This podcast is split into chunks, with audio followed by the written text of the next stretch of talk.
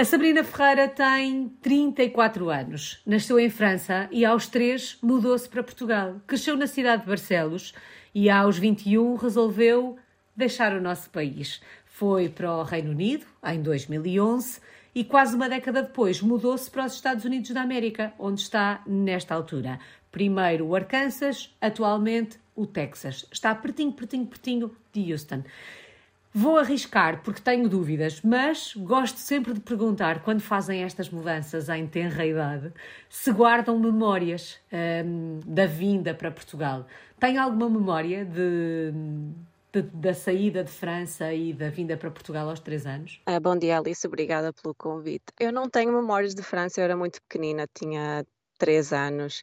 A minha mãe diz que eu falava só francês, uh, só dizia un petit fleur, uh, uma flor pequenina, uma flor pequenina. Portanto, acredito que eu gostei da natureza em Portugal e é a única recordação que eu tenho através da minha mãe aos três anos. Uau! Uh, mais nada. Sabrina, filha de pais imigrantes, imagino, cresceu com a ideia de um dia reescrever de alguma forma a história deles e escrever a sua própria história, tornar-se também numa, imigra numa imigrante.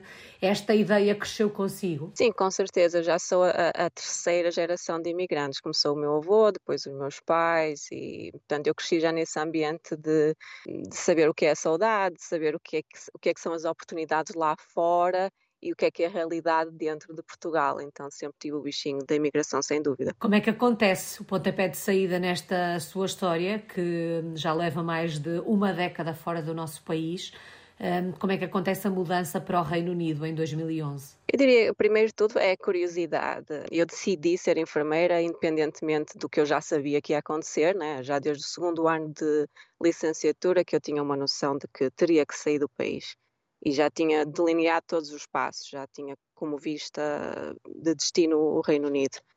Uh, saiu muito naturalmente, não acho que Portugal, ou não acho, no, Portugal não tem as condições para alguém qualificado e recém-licenciado exercer a sua profissão, então correu muito naturalmente, aceitei esse facto e era bastante facilitada naquele momento a imigração para o Reino Unido. Uh, eu sei falar inglês, e sem me virar e lá fui eu. Bom, esta experiência no Reino Unido durou uma década, a bem dizer.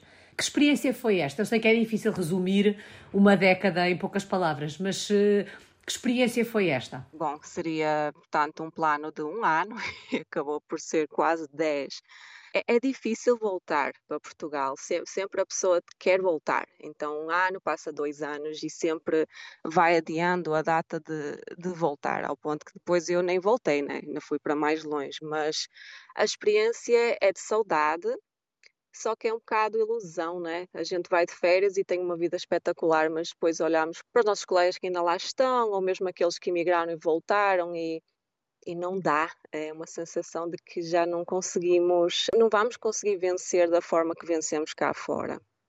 Estou a falar em termos, muito diretamente em termos financeiros, por exemplo, e em termos de sonhos também. É um país que limita muito o jovem, o futuro, né? o dos jovens. Para além dessa perspectiva, da perspectiva financeira de que falava agora, também a experiência internacional, o uhum. contacto uhum. com outras culturas, com outras sociedades, também faz de alguma forma ter a certeza que esta experiência da imigração é para durar? Assim, a experiência internacional por si só é, é, fantástica. Eu adoro conhecer outras culturas, tenho muita curiosidade, então fui para Londres, que é, é uma bolha cultural e de comidas e de eh, rituais e de religiões e de costumes fantástica e o contacto faz-nos entender que a nossa realidade não, não está sempre certa, né? Há muitas formas de ser feliz, há muitas formas de estar bem, há muitas formas de trabalhar. É, o contato com outras culturas só me enriquece ainda mais, ao ponto de que é, depois a gente já não se define como português, nem inglês, nem americano, é assim uma mistureba, assim um caldo, um caldo de culturas, porque tentamos tirar o, o bom de cada uma e ficamos cada vez mais ricos é super positivo. E foi com essa mala cheia de riqueza, digamos assim, porque na verdade Londres é multicultural, foi com essa mala uhum. cheia de riqueza que ao fim de quase 10 anos decide, digo eu, fazer as malas e mudar-se ainda para mais longe para os Estados Unidos da América. O que é que provoca esta mudança? Entretanto, no passar ano após ano no Reino Unido, nunca mais saí dali. entretanto, conheci o meu marido, entretanto, casei-me, entretanto, né, tipo, a minha filha lá e as coisas, né?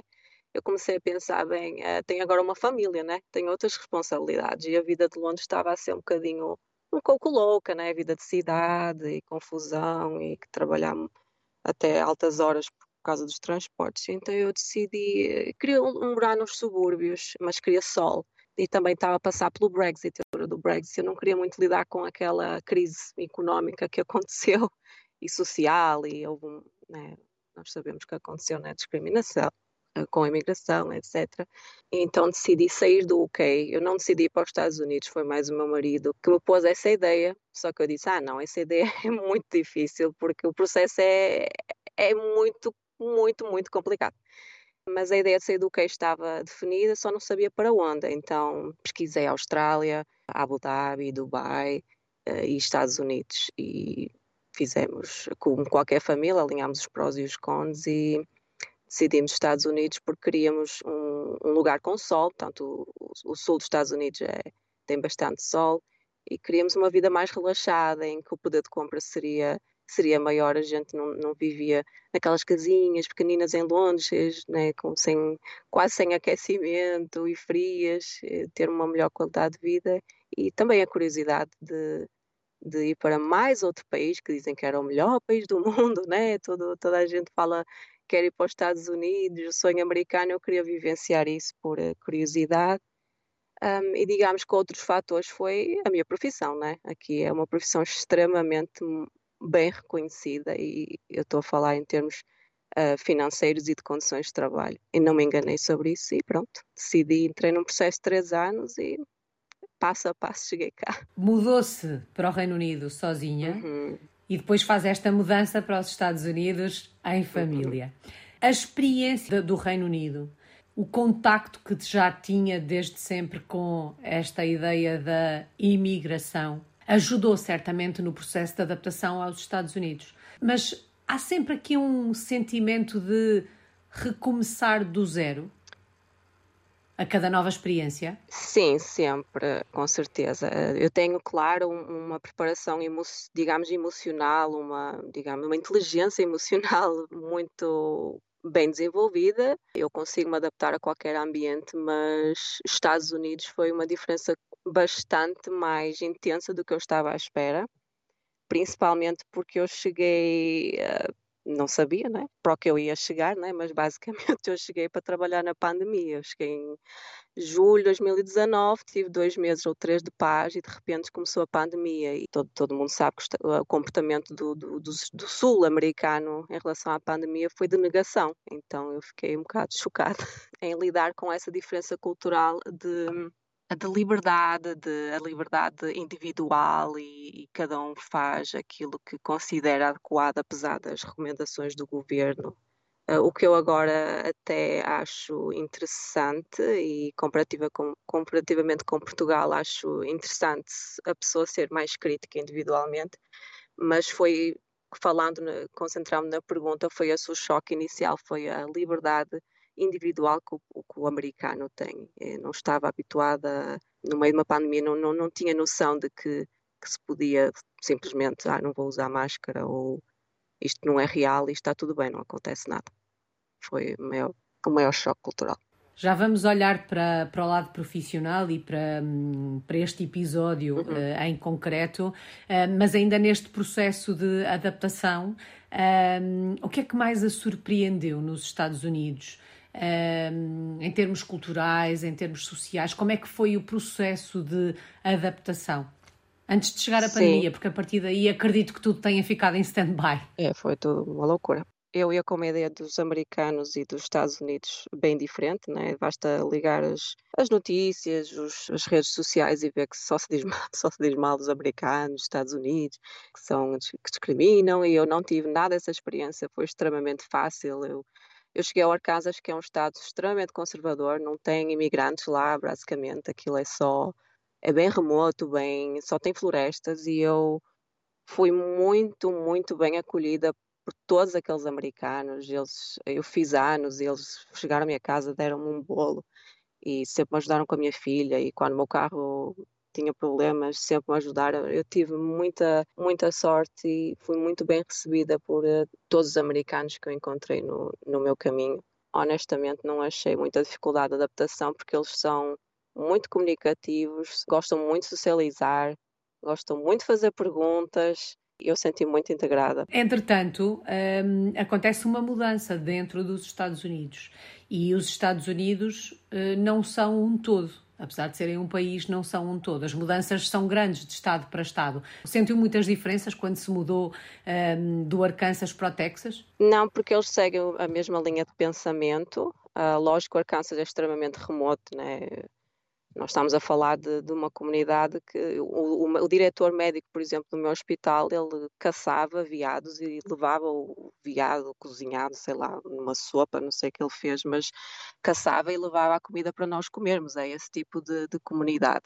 No Texas, considero um pouco mais menos remoto, né? Houston é uma grande cidade, mas a linha de pensamento é, é, é, semelhante em termos políticos e de crenças. Digamos que o dia a dia é bastante diferente do que eu tinha no Arkansas.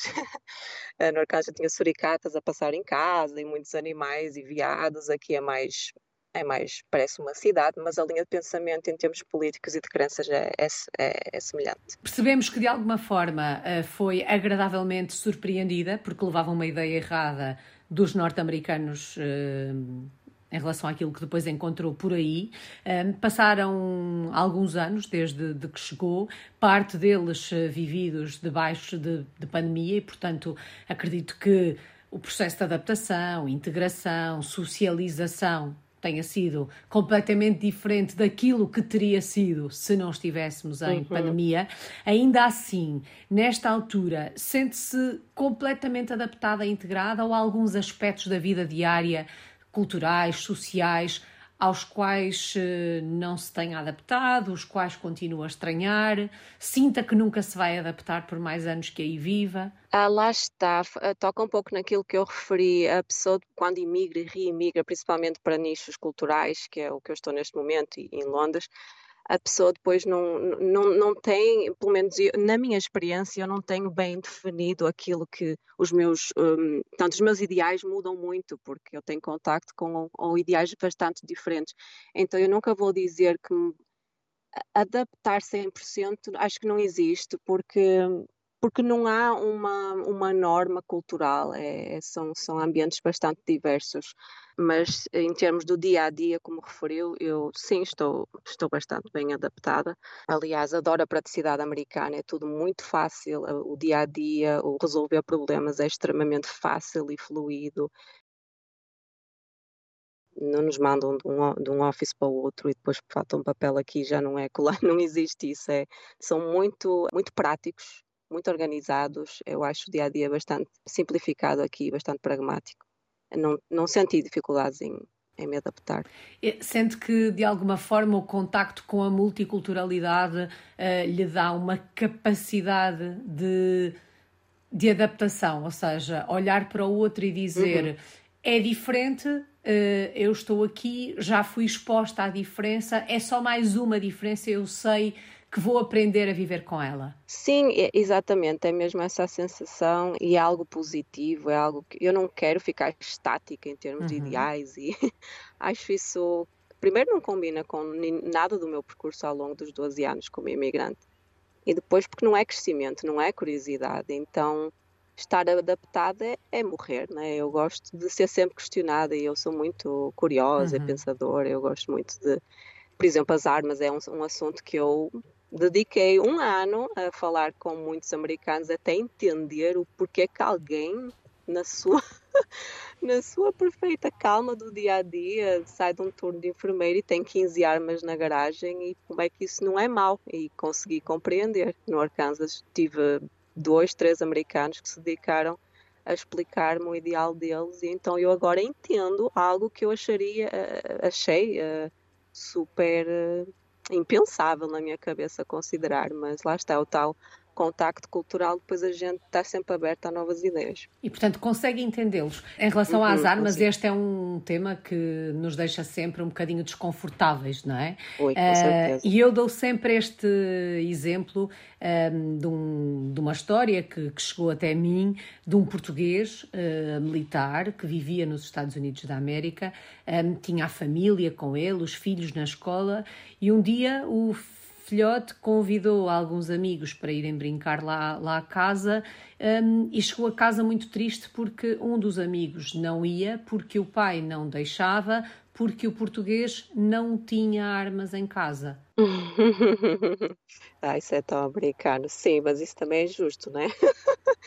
ou a pessoa pode ter ou não ter, mas, uh, mas sim, é, é, é, foi o que eu disse. Eu demorei um ano, um ano até entender até não quer dizer que eu concordo uhum. e tenha 15 armas em casa, com, com, certeza, né? Eu sou bem europeia, portuguesa, mas um, nesse sentido, né? Olho para as armas com medo, mas, mas compreendo, assim, depois de falar o, o, como é que eles veem a arma. Eles são educados, eh, como essa história que acabou uhum. de mencionar, eles são educados desde criança com a arma. Eles sabem, eles põem fotos dos filhos, orgulhosamente, dos filhos a caçar, com 5 anos, com armas cor-de-rosa, com armas com aquele leopard print de tigresa, né? aquele uhum. estampado. Eles nascem e são criados nessa cultura, eles percebem os riscos e como usar uma arma. Agora, se me disser a mim que eu com 30 anos chego aos Estados Unidos, nunca peguei, toquei nada de armas e, e, de repente entendo, claro que não, demora algum tempo. Mas, mas entendo sim. E é preciso dar oportunidade para entender o outro. É preciso tentar perceber porque é que o outro é diferente de nós, para que esta convivência é, se torne eu... mais fácil também. Sim, exatamente. Eu nunca me esqueço desse meu colega que se dedicou muito a, a me explicar porque eu perguntei, disse, olha, eu quero perceber porque é que tu és, és fantástico, né? era um dos melhores, ele era auxiliar de enfermagem, ele era fabuloso, é um homem incrível, ajudava bastante, incansável, super trabalhador, cuidava da, da filha, das netas, eh, bom, é incrível. Isso, isso tinha um bom coração e, e, a ideia que a gente tem das pessoas com armas é que, não tem. que é mau, né? que é mau, que vai discutir. E eu disse-lhe mesmo, mas explica-me. Ele foi-me explicando, explicando ao longo de um ano uh, o que é que ele fazia com as armas e é, é realmente é, é, uma relação que eles têm muito amigável, muito pacífica, é uma coleção, eles têm orgulho nas armas, eles têm as armas é, é como se fosse um museu uhum. em casa. E ele disse que ele pega nas armas e começa a atirar e caçar e gosta de atirar.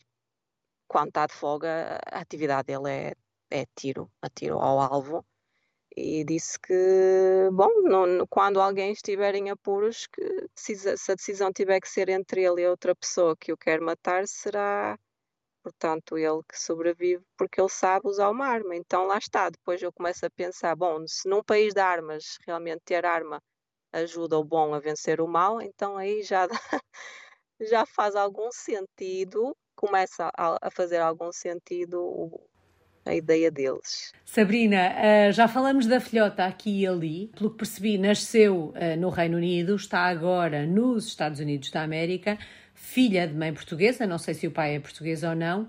Há a preocupação de ir passando testemunho, eh, ir mantendo alguma ligação um, à terra, às nossas tradições, aos nossos costumes, à língua. Com certeza, sim. O pai eh, não é português, mas é metade italiano, metade brasileiro.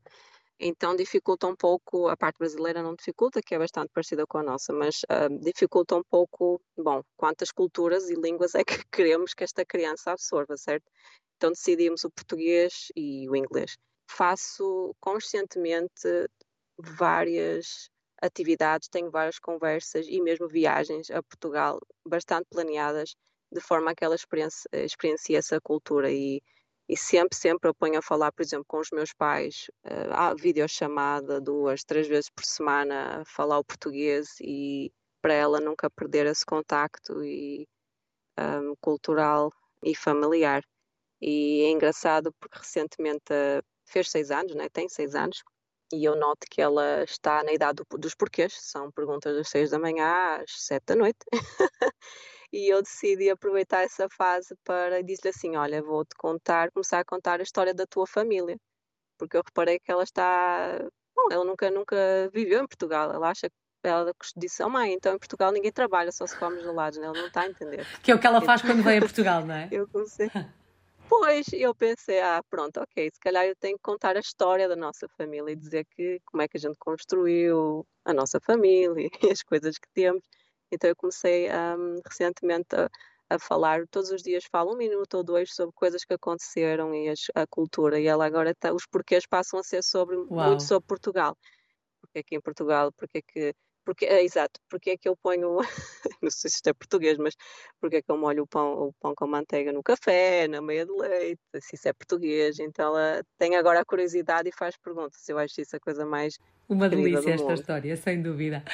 Sabrina, yeah. vamos então olhar para o lado profissional desta sua história, que de alguma forma tem sido o motor disto tudo.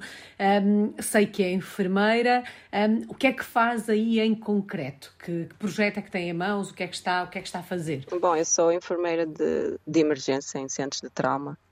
É uma área difícil. Uhum. Já sou enfermeira de urgência, portanto, sou enfermeira há 12, para aí há 11 anos que, eu, que é isto que eu faço, é linha da frente, é os traumas, os acidentes, overdose de droga, é violações sexuais, é tudo, né? Cada aparece, aparece para lá. O que eu faço é isso, é, infelizmente já tentei mudar várias vezes, mas é uma relação de amor-ódio com a urgência. É linha da frente, eu tenho essa, preciso dessa adrenalina, eu acho, na vida profissional. E é isso que eu faço. Precisa de adrenalina é, e acredito que precise de um fato daqueles tipo de super-herói, uma carapaça rija para, para conseguir aguentar, porque nesta linha da frente, de facto, é aquele primeiro impacto que é o mais difícil de lidar com, é? É muito, extremamente difícil. É é o que eu digo, é, é amor-ódio, porque eu já não devia estar mais nesta área, mas há qualquer coisa que eu não consigo. uh, mas somos todos assim, quem trabalha nas urgências eh, entende o que eu estou a dizer, é a gente é um pouco, digamos, a palavra é cuscovilheiro e a gente quer saber. Eu vejo as notícias, eu quero estar lá, eu quero saber como é que está a pessoa que teve aquele acidente e quem foi preso e porquê. eu quero estar lá e saber o que aconteceu e gosto muito de trabalhar com os polícias daqui ah, mas sim, voltando à pergunta, é bastante difícil. Um, lá está, vem outra vez a inteligência emocional, que, é algo que eu tenho trabalhado bastante. Numa cultura, bom, uh, diferente também é, tem outros, outros, outros desafios, com certeza. Mas uh, há algo que é muito comum em todos os países, culturas, é as pessoas, quando estão doentes, estão doentes. Uh, os sinais são semelhantes e quando estão com dor, estão chateadas. E a gente tem que entender que não estão chateadas connosco, não é? Estão chateadas com, com a dor.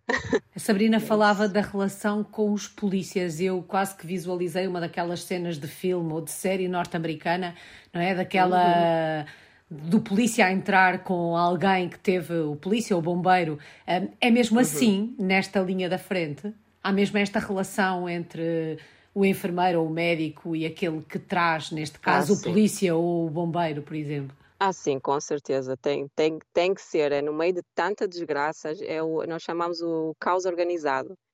Portanto, quem vê de fora pensa que a gente não sabe o que está a fazer, mas a gente sabe o que está a fazer, mas é um caos organizado. e só funciona se cada um souber exatamente o que tem que fazer. E principalmente doentes com overdose de droga e com doenças, um, em, por exemplo, em estado de psicose, eles são agressivos e às vezes eu preciso mesmo dos meus polícias à minha beira, de quatro ou cinco, para um, né, reter, conter aquela pessoa, porque ela vai, né? Eu sei isto é tudo muito bonito falar em enfermagem, mas há pessoas que te vão, uh, vão tentar te matar, literalmente. Uma colega minha tentou, foi o, doente pegou no fio de oxigênio e tentou enforcá-la. não é assim tão glamouroso ser enfermeiro, não é? Como as pessoas acham que é, que é ser anjo. Não, é, é difícil é difícil e é, não é seguro, por isso é que eu não faço este trabalho em Portugal pelo salário que me pagam, não. Bom, e como é que foi então a pandemia, não é? Como é que foi? Foi o primeiro choque, dizia a Sabrina, não é? Em termos culturais, aquela uhum. questão da liberdade individual, mas as notícias que chegavam, os números que chegavam a, a, Portugal dos Estados Unidos da América não eram bons de se ouvir. Foi difícil uh, trabalhar durante. Uh, o pico da pandemia durante aqueles momentos mais difíceis, não só nos Estados Unidos, como em todo o mundo, mas os Estados Unidos uhum. é a realidade que, que experienciou na, na, primeira pessoa. Como é que foi, Sabrina? Ah, bom, a palavra melhor para descrever foi horrível. Uh, eu cheguei, tive três meses de, do American Dream, a América é fabulosa, né? e de repente acaba tudo. Uh, e é chato que eu não, eu não assinei para trabalhar numa pandemia, nem sabia que ia acontecer.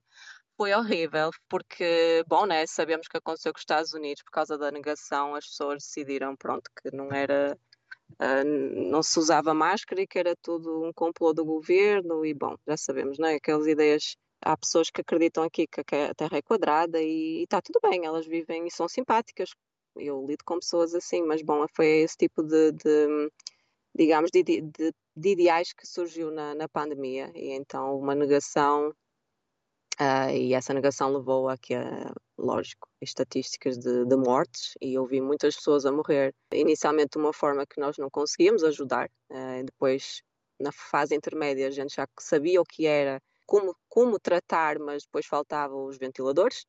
E então eu vi, tenho a imagem de dois ou três doentes que eu vi de, que eu via entrar na urgência, eu, eu sabia que iam morrer e da forma que, como respiravam. É, quem trabalhou no Covid sabe que, que é, é a morte por, por Covid, a respiração é, é exatamente uma pessoa afogar-se sem estar em água, é, é, mesmo, não me sai da cabeça e um, nunca me vou esquecer dois ou três doentes que, que por falta de ventiladores tiveram que, que falecer dessa forma. Portanto, foi, foi uh, bastante, poderemos dizer, bastante traumatizante para os enfermeiros, porque a gente quer ajudar, não quer ver morrer, não é?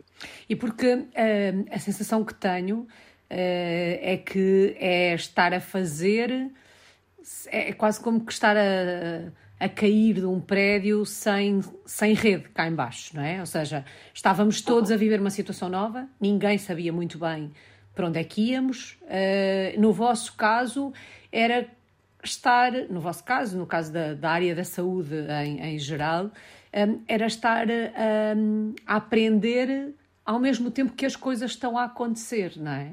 Exatamente. Uh, e depois tentar uh, esperar do, do, do, público né, uma, uma adesão a, uma adesão aos nosso, às nossas recomendações e né, aqui nos Estados Unidos foi esse o tal choque cultural Mais difícil, não houve claro. essa adesão. Uhum. Então imagino cuidar de alguém que tomou a decisão de não seguir as recomendações, depois quer ajuda. É bastante ambíguo, uhum. não é? É bastante ambíguo, não é? Eu... Acho que não precisa de grandes é, explicações, é, entendemos tudo aquilo que quis dizer. Mas bom.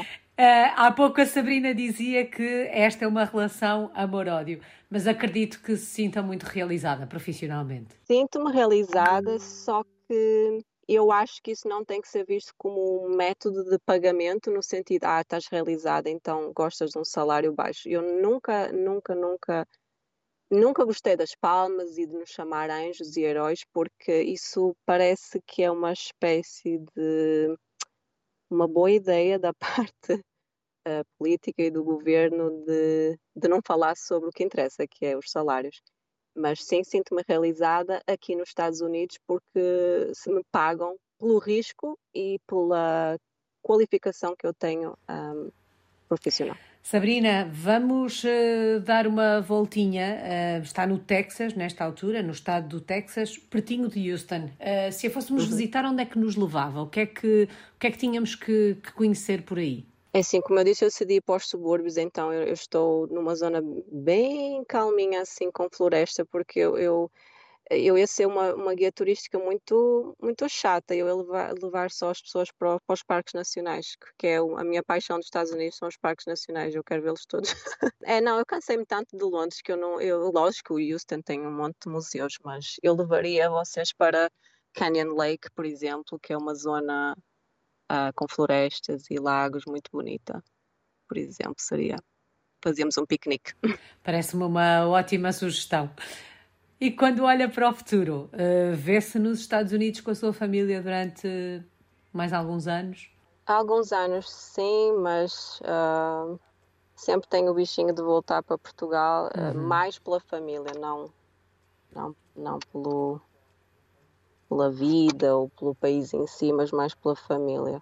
Mas sim, tal, ficarei aqui há alguns anos, com certeza, mas eventualmente regressarei. Qual é que tem sido a maior aprendizagem desta última década e uns pozinhos, porque na verdade já saiu de Portugal há mais de 10 anos? Um, qual é que é a maior lição de viver a vida que tem vivido? A viver o momento. A gente foca-se muito nos ideais e no plano perfeito, isso claramente né? muda de um dia para o outro. Vem uma pandemia e destrói tudo. Uh, viver o momento, fazer o que nos faz feliz e, e nunca ter ideais rígidos, políticos, religiosos, ser sempre aberto e ouvir, ouvir mais do que falar. Foi o que eu tenho feito. Ouço muito mais do que eu falo e aprendo muito assim. Acredito que sim. Saudades do nosso país. O que é que sente mais falta de Portugal? Ah, eu adoro Portugal. eu não quero voltar, mas, mas eu, mais saudades eu tenho uh, daquela vida de caminhar e estar na esplanada a tomar um café com o sol a bater na cara. É o que eu tenho mais saudades. Sabrina, só falta uma palavra. Quando pensa em tudo que viveu nestes últimos uh, eh, 11 anos, um, qual é a palavra que escolhe para resumir esta experiência de portuguesa no mundo? A primeira que me vem à cabeça, mas é por motivos bons, é loucura. A pessoa tem que ser um pouco louca e arriscar. Senão não vive, né? Fica na mesma casa durante toda a vida e não faz nada e vai sempre ao mesmo café. Não é loucura, a pessoa tem que ser curiosa. Bom, uma loucura movida pela curiosidade. Parece-me um ótimo resumo. Muito obrigada. Sabrina Ferreira está hum, pertinho de Houston, nos Estados Unidos da América. É uma portuguesa no mundo desde 2011.